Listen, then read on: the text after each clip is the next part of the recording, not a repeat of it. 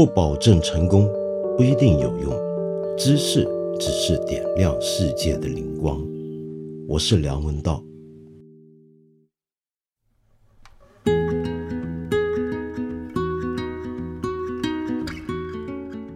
今天是大年三十，我在这里呢，先给您拜个早年，希望你新年静好，身体健康，阖福平安。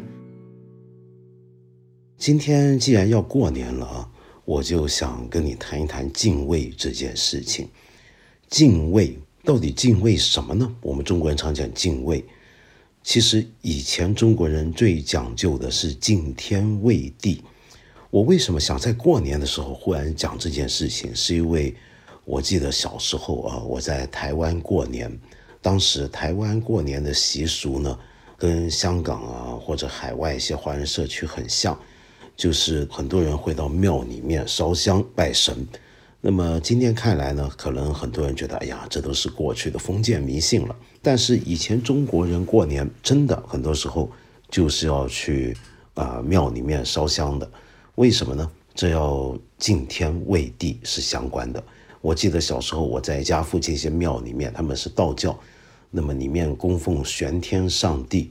玄天上帝的塑像上面就有四个大字，就写着“敬天畏地”。那么真是能够让人心头一震呢。看到那四个字，说到敬畏啊，我想忽然跳回来讲一个最近发生的事情，那就是在故宫开车这件事儿。这上礼拜发生的事儿，到了今天呢，可能很多朋友已经觉得水落石出了。毕竟故宫已经出来讲清楚是怎么回事儿。原来里面呢，真的是有一片停车场。那么经过现代化的改造是可以停车的，只不过呢就是搞错了，在其中有一些过程的技术上的程序上的错误而已。但是我回想当时啊，我记得看到一些评论，比如说我的老朋友白岩松先生呢，他曾经特别指出一个在我看来很有意思的东西。他说大家不要只去追究那个开车的事主，而且要问的是当时是谁放他进去。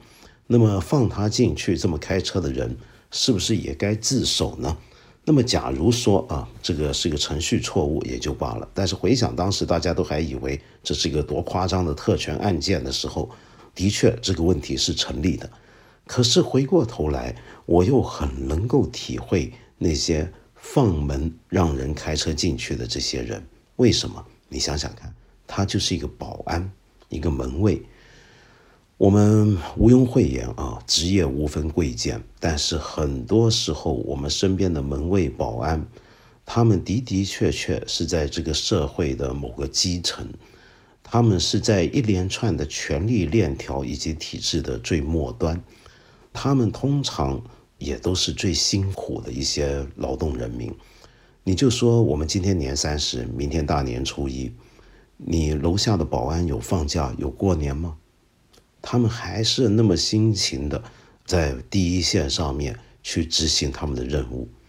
在什么样的情况底下，他们会网开一面，打一些的空洞出来，容许一些特权的事情在他身上施加作用，让他忽然之间不去按照他学到的，或者他必须平常把守的那套常规去做事呢？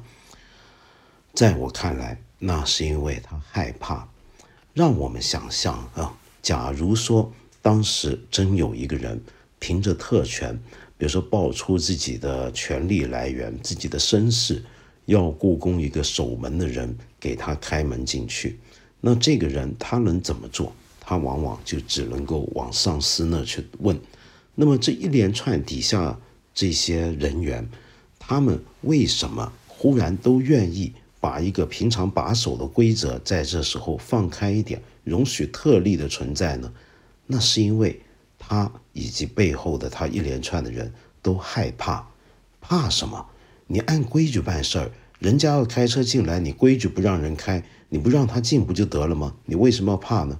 他是会怕的，因为他怕的是，假如自己按规矩办的话，自己会不会在某种不按规矩的情况下？被处置会不会有什么后果？他在害怕这个。我觉得我们要明白这一点啊，才能够了解什么叫做特权。特权是什么？它就像一个黑洞，带有非常大的重力，在它的周边，它所至之处会形成一连串的扭曲、时空的歪曲，在一些规则的歪曲，这些歪曲就是我们看到的这种情况。这才是一个特权的本质。特权其实也是一种权利。权利是什么？它是一种让你畏惧、害怕的东西。我们要不要敬畏权利呢？在这一点上来讲，我们敬畏权利。可是古往今来，中国人并不只是敬畏权利，对不对？就拿这个故宫开车这个事情来讲好了啊。呃，你知道以前啊，老北京的时候。有所谓的皇城四门，也就天安门、地安门、东安门、西华门。紫禁城里面也有四门啊。我们基本上今天天安门、地安门、东安门、西华门的啊这些门跟他们的故址，就可以看得出来过去北京故城的这个范围所在。这几个门门口都有一块碑，就是什么碑呢？就是所谓的下马碑。这下马碑上面写的就是“文武官员至此下马”。在古时候呢，马跟轿子就跟今天的车一样，文武百官、平头百姓到了这里这个门口，看到这块碑，你就要下马，就要下轿，就要下车了，因为里面那个地方是你该敬畏的，你要带着恭敬的心情走进去。你恭敬的对象就是皇权，但是。并不是只有皇权所在，比如说紫禁城、帝庙、帝陵才有这个下马碑，它里面这个下马碑之内空间才是你该敬畏的地方。在过去中国还有些别的东西也是我们要敬畏的，例如所有的神佛，有许多的很重要的道观庙宇门口也有类似的下马碑，更不要说孔庙了。特别是北京的孔庙、国子监旁的孔庙以及曲阜的孔庙，为什么？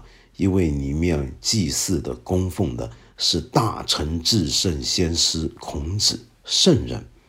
那么我们一般人来到这个地方，当然也应该要下马，甚至是皇帝、最高政权的掌握者，到了孔庙门口，看到下马碑，他也要下轿的。举个简单的例子啊，你看，呃，以前我们古时候有很多皇帝呢，会亲自到曲阜祭孔。例如康熙，他当年去祭孔啊，他就根据记载，那个记载相当详细，就他乘舆啊，就坐着他那个舆，那个轿大轿子，到了奎文阁，然后就下马了，就下车了，然后呢，就走进大臣门、大臣殿里面，对着孔子像。行三跪九叩之礼，也就是清朝体制内的最高礼节。那么这套规矩还不光是我们中国人，而是整个东亚文化圈都受到影响。你有没有去过韩国的首尔旅行呢？就算你没去过，说不定你听过、看过一些韩剧里面啊，常常讲有一个地方，那种古装韩剧叫成均馆。成均馆是什么呢？成均馆就是韩国的孔庙。为什么叫成均馆呢？这个“成均”二字啊，是出自《周礼》这本书的。《周礼》里面有这么一句话，叫“大司乐掌成均之法，以治建国之学政，而合国之子弟焉。”简单的讲呢，就是有这么一个地方呢，啊，它是要呃办一个像学校一样的机构，把贵族子弟要参与治国的人呢，集中在里面接受训练的。于是韩国人就从这句话里面引出了“成均”两个字来命名他们的孔庙。那么，直到今天，韩国的这个孔庙呢，跟当年的这个太学啊，都还在，还延续下来，就在首尔的成均馆大学里面。而这个成均馆，你如果去参观过，你也会看到它门口就有一块这种下马碑。那么，假如你看到了这个下马碑，到了下马碑。所结界的这个范围之内，你不下马不下轿有什么后果？很严重。在清朝的时候啊，那么就试过好几次，有皇亲国戚没有理这个规定，就直接的坐马坐轿子穿越了这个范围，然后最后呢受到了严厉的处分。当然，有没有人有特权有特例呢？是有的，不过这不叫特权，是一个常例。就是皇帝呢，有时候会特别赏赐一些年高德少的官员，准许他们骑马或者是坐轿进去，因为怕他们身体不好，年纪大了，走那么长的路呢，恐怕不太合适。这又是什么呢？这也是个中国传统，因为我们敬老。人家年岁那么大了，你就让他骑马进来，又怎么样呢？不过说到曲阜孔庙啊，那么当然也不是自古以来大家都非得尊重他不行。比如说一九六六年的十一月十五日呢，就曾经发生过一场大事儿，就是有人啊冲进了这个曲阜孔庙，彻底捣毁。他们还办了一场活动，叫“彻底捣毁孔家店誓师大会”。那么进去呢，甚至用雷管来炸开了孔坟。我们知道孔庙里面呢有很多的塑像，呃，有一些泥塑的像。这些像呢，除了孔子像之外，还有许多重祀孔子的历代先贤的像。什么叫重祀呢？是这样的，根据我们中国人的传统啊，这个如孔门的弟子里面有些圣弟子是特别值得尊重的，比如说颜渊。真僧这些就不用说子思，那么这些人呢都有资格，也被放进孔庙里面，他们的牌位或者塑像叫这个叫配享孔子，这叫重祀。那么后来历代呢，这个重祀的名单呢也都不断的增加。那么这些人呢就共同构成了一个中国儒家的所谓的道统所在。这些人凭什么资格进去呢？一来就是说他有传经的功劳。就传下了孔子的儒家的圣学，要不然就是什么什么呢？就是明道之儒。什么叫明道呢？就是说这个人他遵循这个圣道，也许他在学术上的表现不一定很出色，但是这个人凭着他的道德的实践，他的品格，在另一个层面，甚至是更高的层面上，捍卫了我们中国人的道统。那么这些人也有资格去从事。比如说朱熹，比如说文天祥，比如说王阳明，比如说顾炎武。那么，但是在我刚才说的那场誓师大会里面呢，这些人的头像都被砸了下来，被当时闯进去那些人当球一样在地上踢来踢去。我前阵子还听我一个朋友说啊，那么他以前去曲阜孔庙的时候啊，注意到那边呢，居然把两棵。可能有几百年甚至上千年的樟树砍掉了，为什么呢？据闻是有某一个当年很多很多年前一个领导来了，地方的领导，这个领导的名字里面有这个“樟”这个字，地方下的人觉得这有点怕犯忌讳，于是把那个樟树砍掉了。你知道这是什么概念吗？这些樟树，它是活过了过去王朝时期，康熙、乾隆去的时候。啊，这些樟树都还在，从来没有人伤害过他们。这时候，他们被砍掉了。还有什么人有什么特别的空间是值得在门口有下马碑的呢？那么，其实除了孔庙、除了王室之外，还有很多在我们中国人心目中地位至为崇高的人门口也配得上放置下马碑。要文武官员甚至诸王至此下马，比如说谁呢？例如说岳飞。岳飞啊，在杭州的岳王庙啊，他有没有下马碑也好，过去的习惯是到了这里进去的时候，你就应该是要下马步行的了。为什么呢？当然是因为我们尊敬岳飞。我很记得当年我第一次，快三十年前第一次去杭州西湖岳王庙。呃，我那个时候啊，已经读一些历史书，晓得关于岳飞作为一个民族英雄这个讲法，可能今天的很多人会有不同的意见。比如说，从一个汉人的中心历史观角度来看，说他是民族英雄；但是从今天我们大中华民族角度来看，你会觉得这个讲法好像不合适了。但是无论你历史上怎么去定位也好，岳飞这个人啊，岳武穆。他的那种气魄，他的那种为了自己的一个忠诚，为了自己的这么一个理想去奋斗的这股壮志，我觉得无论如何都是值得我们敬佩跟尊敬的。我很记得那时候，我看到岳王庙上面的这个横匾“还我河山”，就他自己草书的那四个大字，我当时真是一下子忍不住眼泪就下来。然后很多年之后，我我再去岳王庙，然后我就进到岳王庙里面，不是有岳飞的坟墓吗？他的陵墓吗？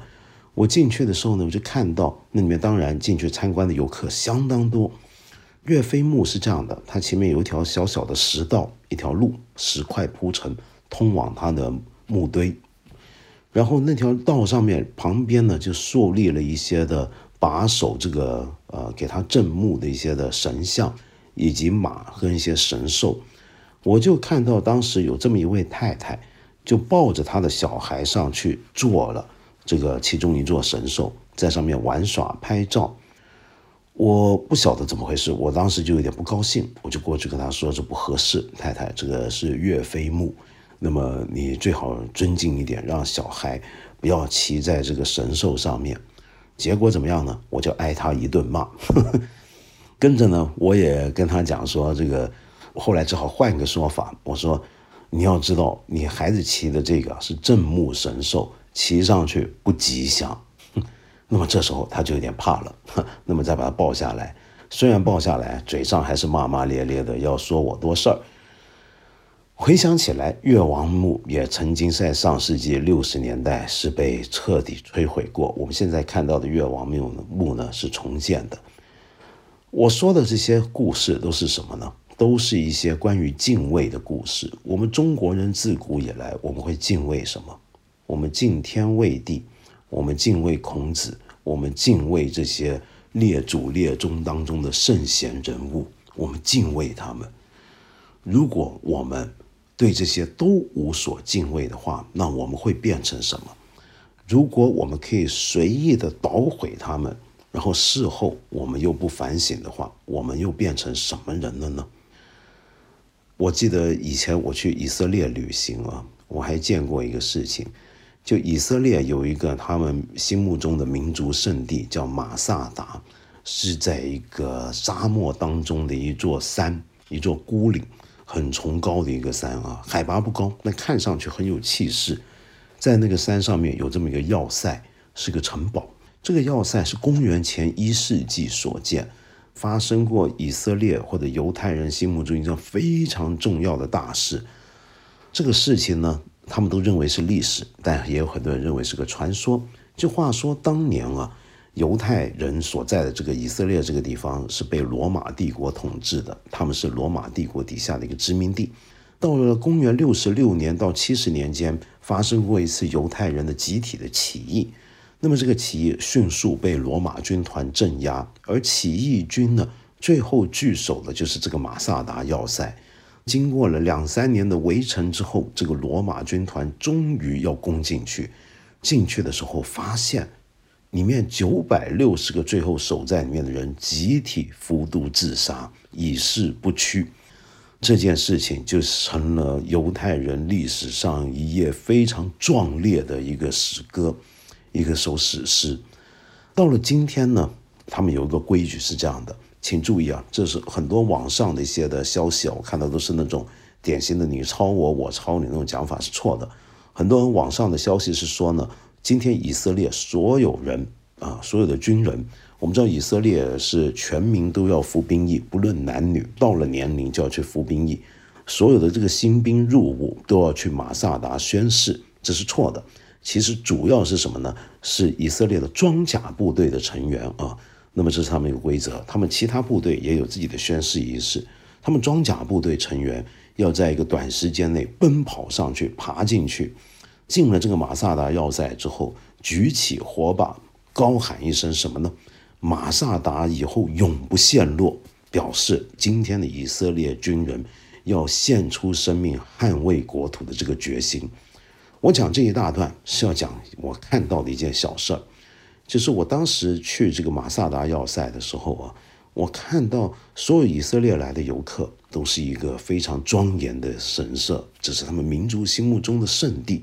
偏偏有我们一个中国游客站到那个城的城墙上面，他不是去拍照，他是对着以色列国旗，不晓得干嘛要扭屁股。在跳舞，没有人知道他要干什么，他当然就被把守的军人喝骂，拉了他下来啊。那么这件事情我印象很深。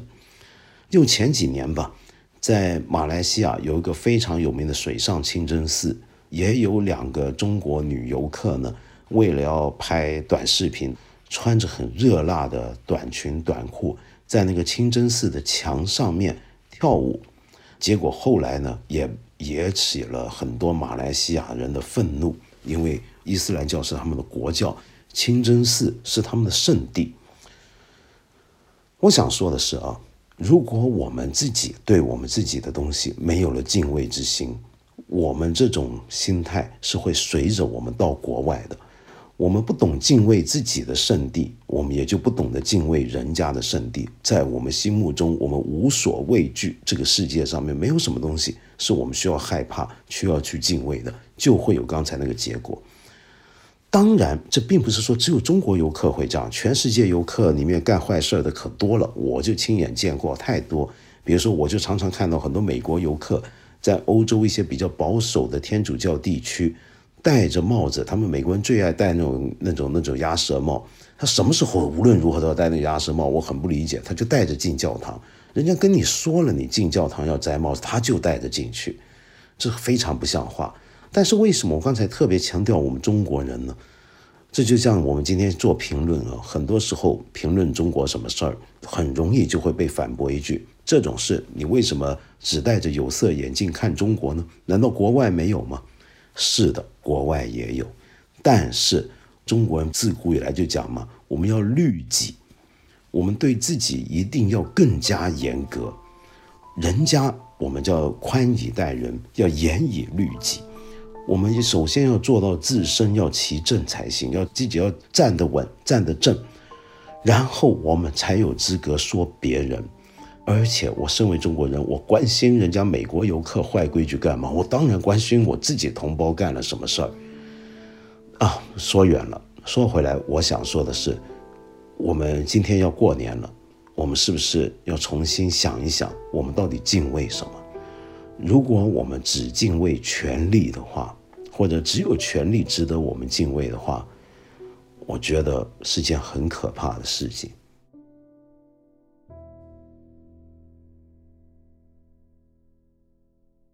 今天这集呢，我就不特别回答特定去回答某一些朋友、某一位朋友的问题了，我就宽泛的来讲一个我发现我们这里留言的朋友们常常提到的一些关于信仰、宗教这方面的事情了。老实说，中国人呢有没有宗教精神呢？这是很多学者争论过很久的问题了。在我看来啊，你就算我说我们中国过去没有一个有组织的大型的宗教独尊，比如说像天主教、基督教、伊斯兰那样子啊，但至少我们在某程度上是有一些宗教精神在的，否则就不会有我今天所说的这种敬天畏地的这种心态。但是呢，这个我们敬畏的对象到底是不是一个很体系的一套宗教学说呢？那倒不一定。我们中国人会敬畏什么呢？在我看来，历史也是我们中国人敬畏的其中一样东西。中国人很喜欢讲历史的，要不然的话，文天祥不会说“留取丹心照汗青”。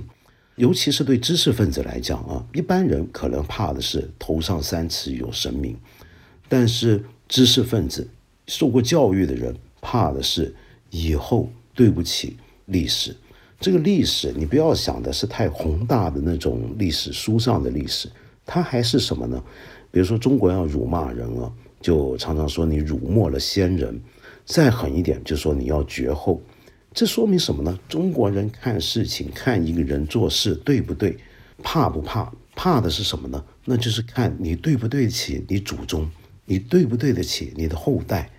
我们做一件事情，害怕的是丢了我们祖宗的脸。丢了父母的脸，怕的是我会结下恶果，祸延子孙。这是我们害怕、会敬畏的东西。我们中国人这种看事情的方法是往前看、往后看，这个东西其实就是一种看历史的态度了，或者是一种历史的看自己的道德为人的问题的态度。这一点，我觉得其实某程度上也是我们中国人的一个信仰，我们信仰历史，所以我们要敬畏的包括什么呢？那就包括我们怎么样对待自己的以前的人跟以后的人，我们要有对这件事情要有个放远时空尺度的一个敬畏之心。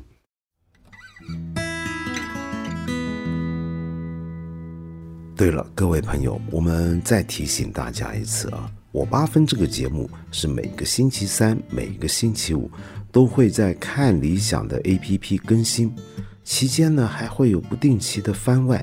我很欢迎你在这里，或者是看理想的微信公众号留言，提出你的一些的问题、意见和批评。我们今天呢就先聊到这里了，下期节目呢我们接着再谈。